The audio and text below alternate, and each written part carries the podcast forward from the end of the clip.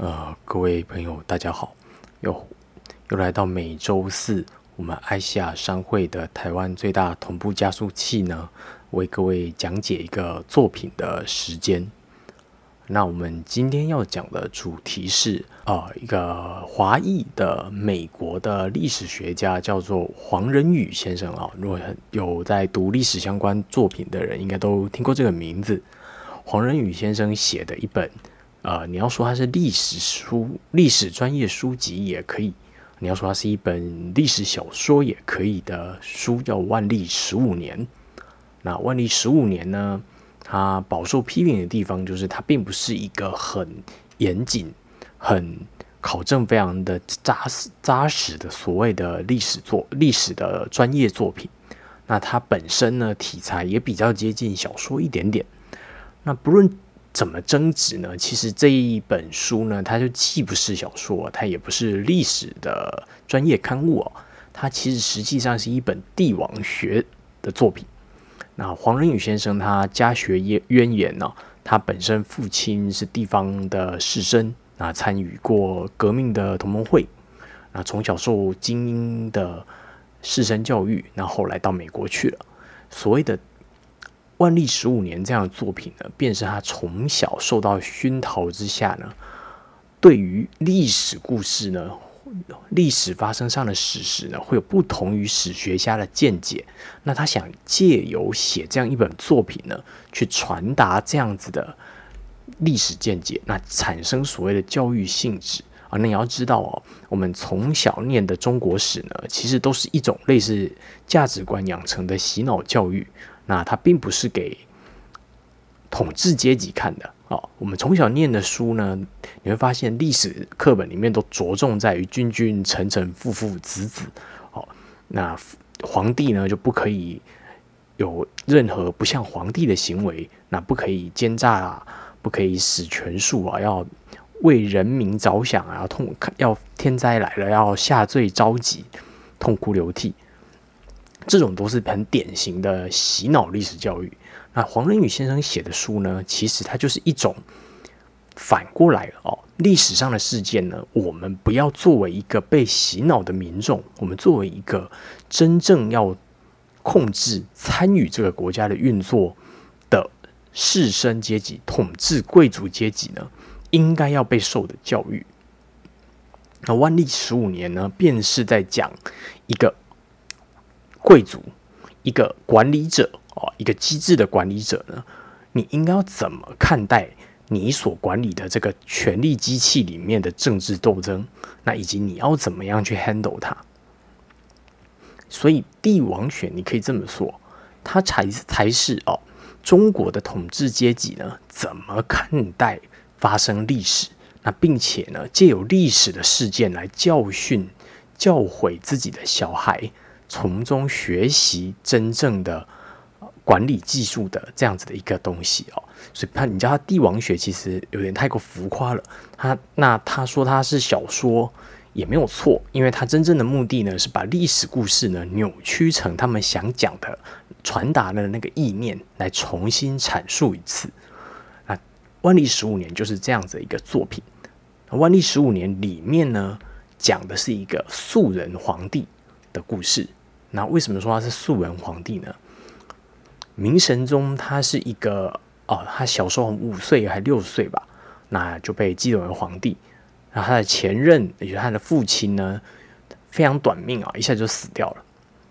所谓的素人皇帝呢，就是你这个皇帝在亲政之前，他在出生之前，哎，出生之后啊，一直到他亲政为止这段时间呢，因为他父亲早死。哦，或者是诸多种种因素，说说不定他根本就不是前任皇帝的小孩之类的，所以他没有被安排好有一个所谓的外戚哦，太子当帮太子党的这个养成过程。当他要即位的时候呢，并没有一群早已依附于他的这个权力机制，也就是太子帮，所以他其实实际上是孤家寡人一个人去上任的。那甚至更严重一点的呢？他的家族呢是来自庶民哦，他的家族并不是本来就作为一个权臣的存在的外戚，那太过平庸的话呢，这个皇帝即位之后呢，他就会欠缺对整个国家机器里面能够用的人的掌握跟合作的信任感，会谁都不相信，那谁都没有办法掌握。那这样子的一个皇帝呢，便是所谓的素人皇帝。那刚刚提到这个所谓的外戚或太子帮呢？那并不是说啊，这个外戚或太太子帮啊，因为血啊就纯纯就变成什么血统就高于大家啊，那他说话大家就会听啊，并不是这么一回事。外戚并不是什么英明神武般的，好像是皇帝皇恩龙血般的存在，并不是这种东西哦。外戚它概念上呢，其实就像是神教一样。神教是什么意思？日本过去啊，一九九零年代到二十一世纪初呢，有一个翻翻云覆雨的政治人物，他叫小泽一郎。然后本来是自民党的，然后后来跳来跳去，后来又加入了民主党，然后帮助民主党第一次打败了自民党的执政。那小泽一郎他有一个很有名的名言哦，叫做 “Mikoshiwa Karukude Padi”，啊，就是神教啊，轻轻的哦，很好抬是最棒的。什么意思呢？他当年曾经辅佐过一个叫海部俊树的自民党的政客呢，当上了内阁总理大臣，然后他就用这一句话呢来嘲讽海部俊树呢，其实是一个白痴哦，他本身的脑袋空空，没什么能力，但是因为这样，所以才棒。那后来辅佐的民主党的政客，呃，鸠山由纪夫呢，也是这样的一个人。鸠山由纪夫呢，他是北海道的一员。那北海道这边一向是以进步派的势力为为最大众嘛。那鸠山由纪夫呢，他本身是一个怪人，他跟他的弟弟呢，又是右派的政客呢，价价值观是完全相反的。他就很迷信法国那一套自由、平等、博爱的这些东西，所以受到进步派的爱戴。那小泽一郎呢，就透过鸠山由纪夫这个矛盾的身份。成功的吸引了众人呢，亲近这个人，然后凝聚而成民主党。二零零九年的这个民主党，然后成功的打败了自民党，然后才能够达到民主党的执政。那因为鸠山由纪夫呢，他本身是一个笨蛋，然后脑袋空空，而且啊，大家可以查一下他的知名事迹，他基本上就是个笨蛋。所以大家觉得首相是个笨蛋的话，你就比较有机会。自己有自己的决定。你当那个大臣的话，你的决定基本上就是整个政府的决定了，不会像有一个强力的首相的时候，你的决定会被首相否反否否决哦。小泉纯一郎当首相的时候就是这样，他虽然是自民党的首相，但是他跟他底下的各个派系在商讨政事的时候，基本上都是互相干戈。那鸠山由纪夫就是因为这个 Mikoshi 的身份，所以凝聚了众人，集结在他的名下，啊，成为一个政治势力。那所谓的外戚就是这样子的一个存在。外戚的本身呢，代表的就是他有一个合理的名义呢，可以让官僚去依附他的神教。当皇帝引进了一个外戚哦，他新的臣，他的新的妃子啊，或者他立了皇后。或者是他皇后生了小孩呢，官僚们哈世世家大族们呢就会明白啊，在皇帝死后呢，我们必然要选边站队，决定哪一个外戚派系啊，外戚族群的小孩才是下一个皇帝嘛。那他们就要决定自己要去依附哪一边，所以外戚便是这个依附用的神教的存在。那这个时候呢，我们就会发现哦。所谓的外戚跟宦官呐，这些斗争呢，其实根本的原因呢，在于皇帝会利用不同的小孩哦，不同的小孩代表的就是不同派系的外戚，那不同的官僚就会依附在对应的这个外戚的小孩，也就是长子幼子之间。那比较早出生的呢，就是长子嘛。那因为他比较早出生哦，所以已经有祭酒实力，甚至实力特别强的这个。官僚集团呢，就会依附在长长子这边。那后起的后幼子呢，所代表的就是哎后起之秀，哎有一点能力，有一点权力，但是哎慢慢了，晚了，站队没站到长子。那为了从既有的政治势力的官僚集团之中夺得力量，你就不得不去支持幼子。所以长幼之争之争呢，比较的其实是你皇帝哦的家臣团里面呢。长子跟幼子分别代表的是你本来就已经存在的这个既有的政治势力，以及后起的新的政治势力之间呢，谁赢谁输这点。所以，我们可以从哦汉朝历史里面就有看到这个很明显的，曹操呢就利用了这种长幼之争，让两派完全对立的人互相竞争。长子曹丕代表的人就是跟着曹操打天下打下来，那认为应该要走曹氏篡汉，那他们才能够跟着分啊封封疆啊列侯的这一群开创元老派。那曹植代表的是什么呢？曹植代表的就是那一些相对比较不得宠哦，不是真正的权力核心，但是又帮助曹操稳定汉室官僚机构。集团的这一群人，那就是荀彧这一派为主的，那他们代表的就是曹丞相呢，曹氏曹家呢，必须是周公吐哺的这一派啊，就是他是周公啊辅佐汉献帝，让汉献帝亲政，然后不可以篡汉这样的一派。那他这两派人呢，其实实际上是互相看对方不顺眼的极端的对立。但是曹操利用了长幼之争呢，他到死啊。曹操都不表明自己到底要篡汉还是不篡汉，那让这两派人呢互相竞争，也互相能为己用。那比较不幸运的例子呢，就是袁绍。袁绍的袁谭、袁尚呢，也是代表这样子的历史意思，只是袁绍死的太突然了。那袁谭跟袁谭跟袁尚呢，因为实力伯仲之间互相内斗，所以才给了曹操。有十年的时间哦，你要知道袁绍死掉官官渡之战之后呢，有接近十年的时间，曹操才真正的消灭掉袁谭、袁谭跟袁尚哦，并不是一瞬间就死光的，所以他们互斗了非常久，曹操才有机会啊。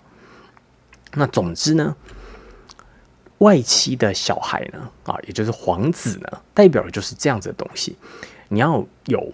这样子的竞争机制呢，你才能够好好的控制你底下的官僚，不会让官僚骑在你的头上。那并且呢，他们还会互相竞争，互相比拼自己的实力。因为有成功的人，你才有办法提出政策；有成功的人，你才有办法继续获得更多的资源去投注下去哦。他们会互相竞争。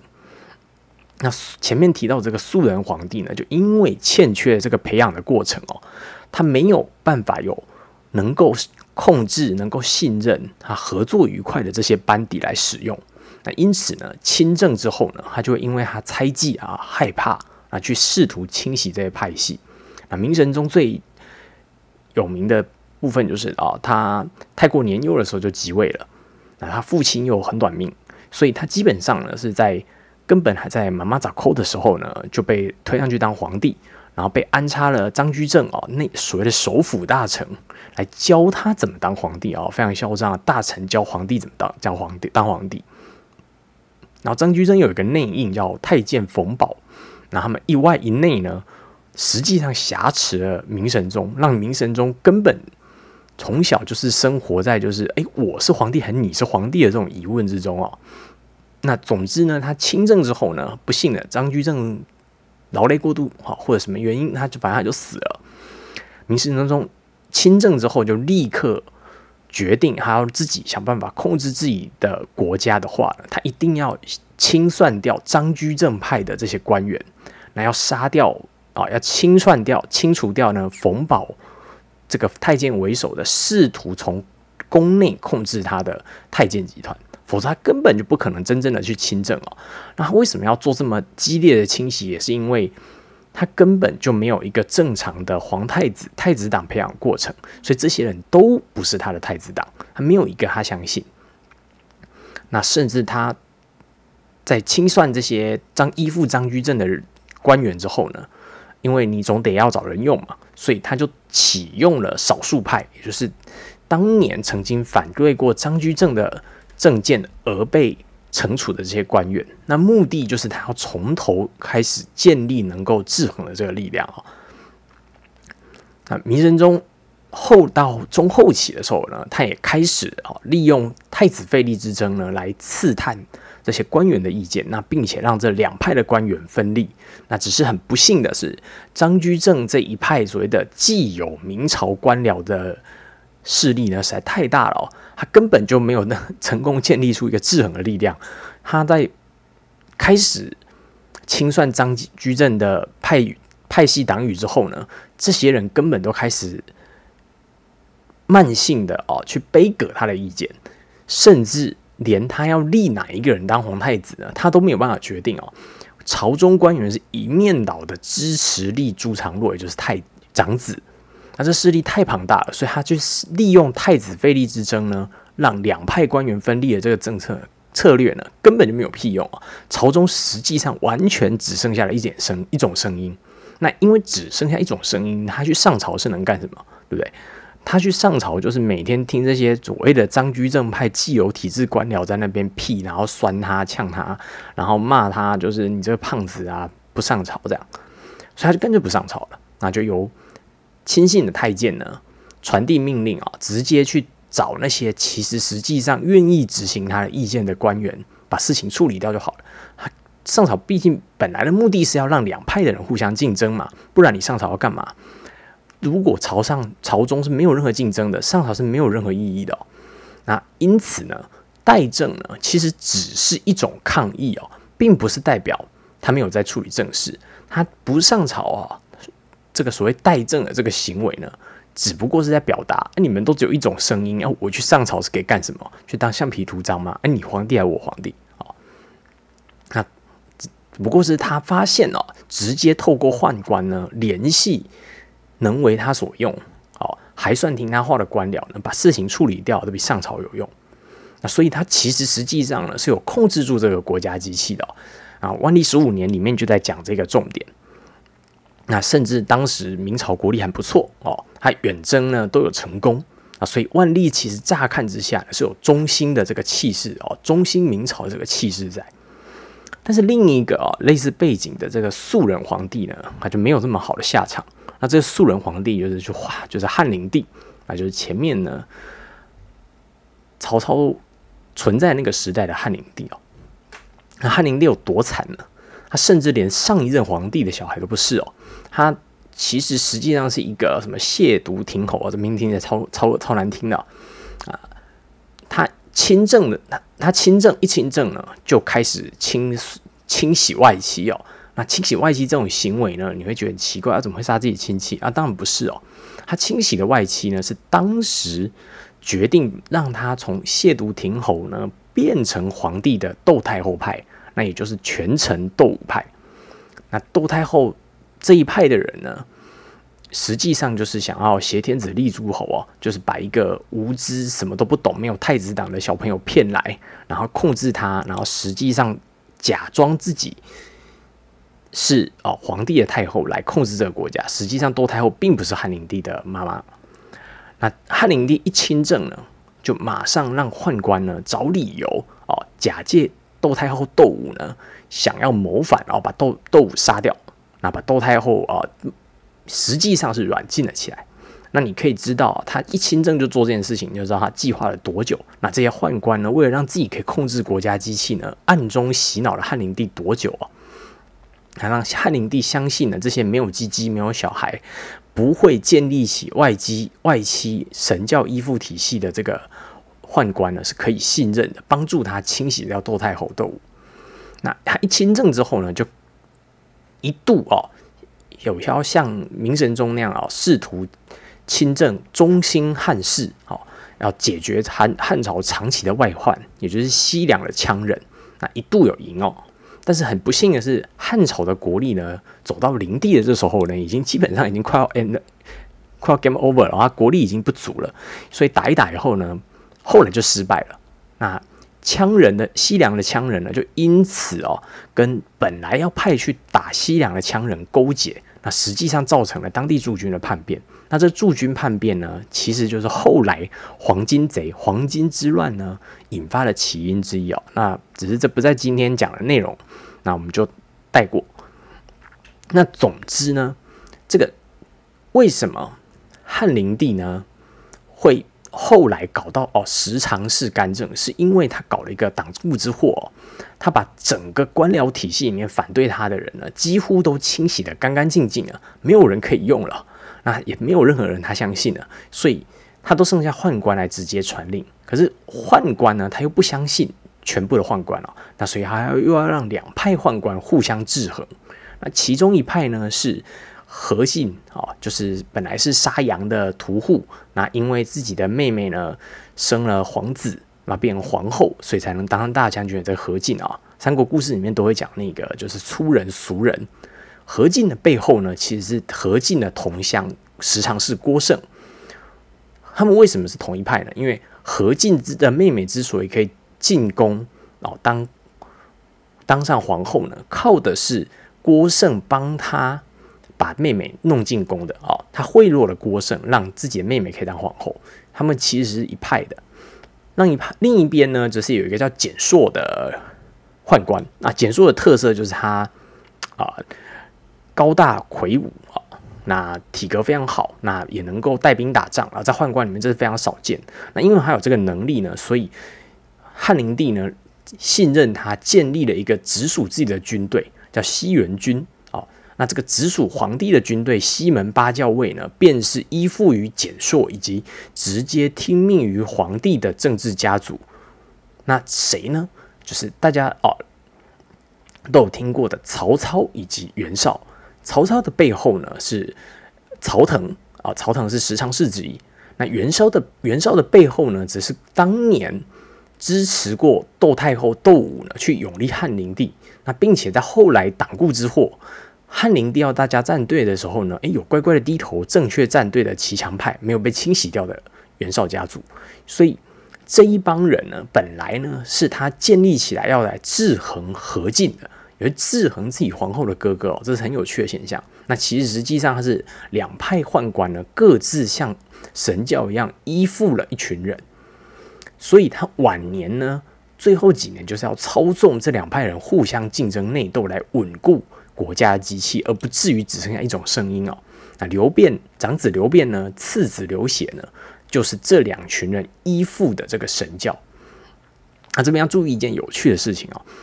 汉灵帝他是很老的时候啊，才得到这两个小孩的。他早一点的皇子都夭折了。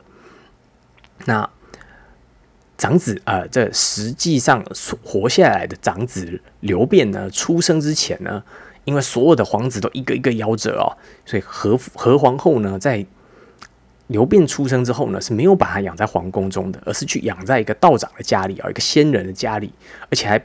隐匿哦，不敢讲他的名字是刘辩哦，只用一个昵称称呼他，然后还说是哦，后来还说是因为要借由这个道术来保护这个皇子。那其实我们可以想象、猜想一下，最有可能一个原因呢，是因为这时常是自己会内斗，所以他们会偷偷的下毒毒杀掉前面出生的皇子哦，所以很可怕。那灵帝呢，因为一直自己的小孩一直死，他真的害怕了，所以他才一直不停的想要生小孩。也也就因此，汉灵帝呢留给后代哦，最为一般人所知道，甚至历史课本都有写的是，汉灵帝呢在宫中呢后宫要后宫所有的宫女呢要穿开裆裤哦，方便她灵性。那这其实实际上是反映了他的生子焦虑哦，因为一个小孩都没有活下来，那太太可怕了。那总之呢，后来呢，因为朝中所有的官员呢还活着的官员啊。都只是剩下的一些呢，没什么屁用啊！啊，就算有屁用会讲话呢，也只不过是会继续讲一些屁话，反对他的这些腐儒哦。所以他就干脆不上朝，都躲在后宫。为什么啊？他真正信任的人何进，真正信任的人曹操、袁绍这批哦，西门八校尉，都是他直接用宦官就可以联络的人，那何必上朝呢？他不上朝的原因啊，跟明神宗是一模一样的。他没有一个正常的太子党的官员可以控制、可以使用，所以他根本制衡不了朝中的意见。那何必上朝？那我们到这边呢，我们就哎回头来讲啊，为什么今天会突然讲这个素人皇帝这个东西呢？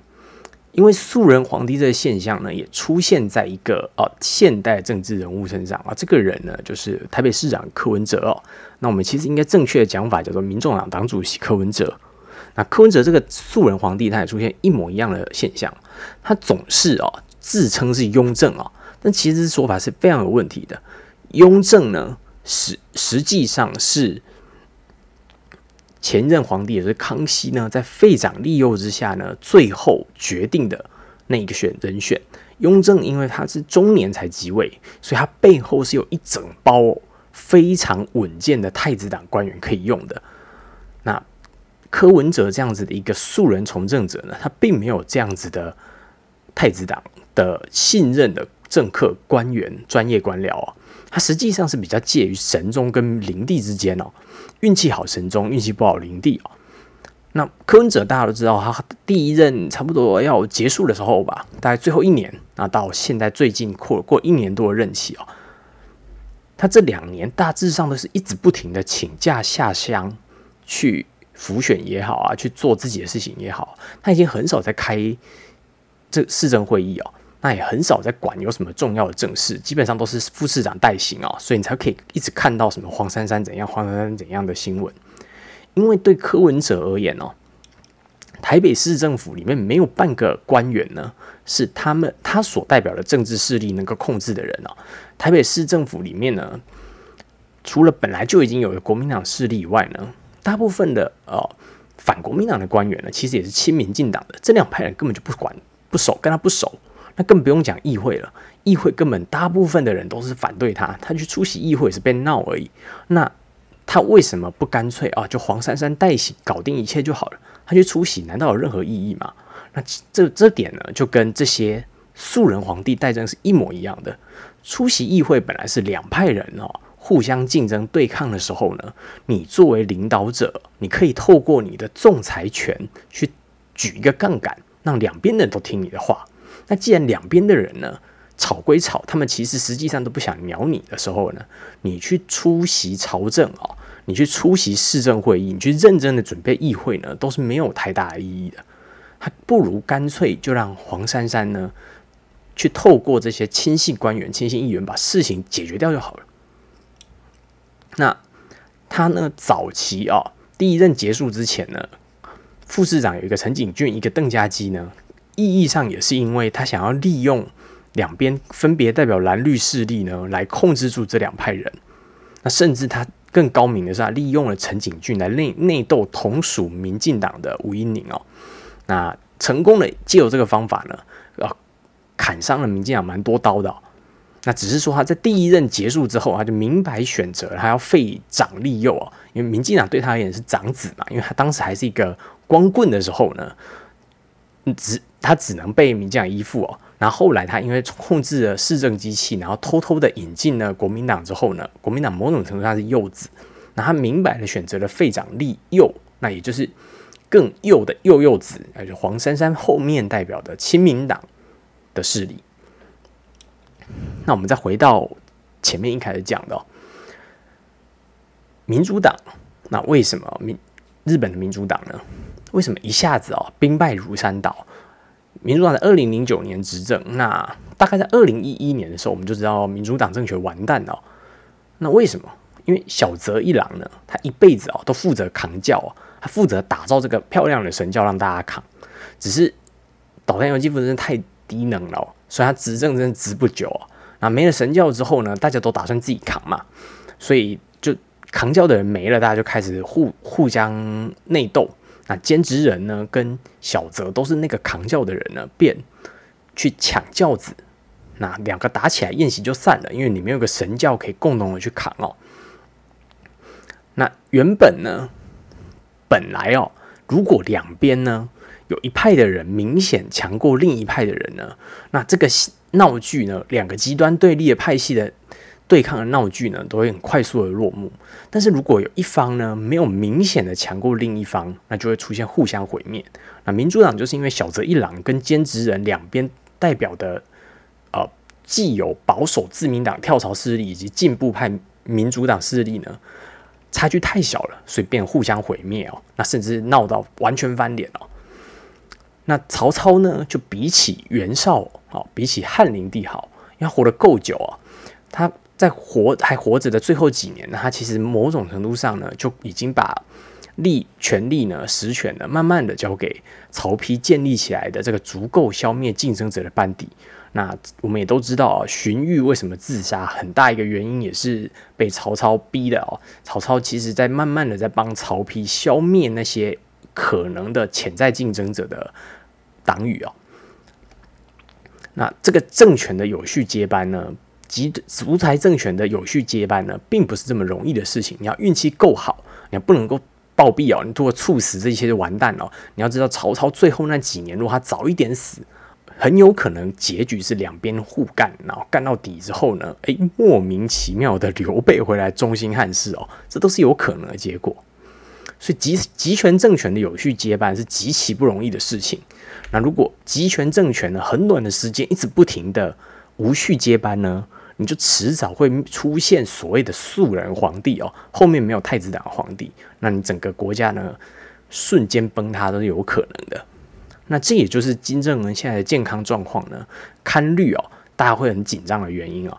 他这么肥哦，他突然死了，那谁要继位哦？才出现哦，控制诶协助辅佐的左政权没有多久的金宇正吗？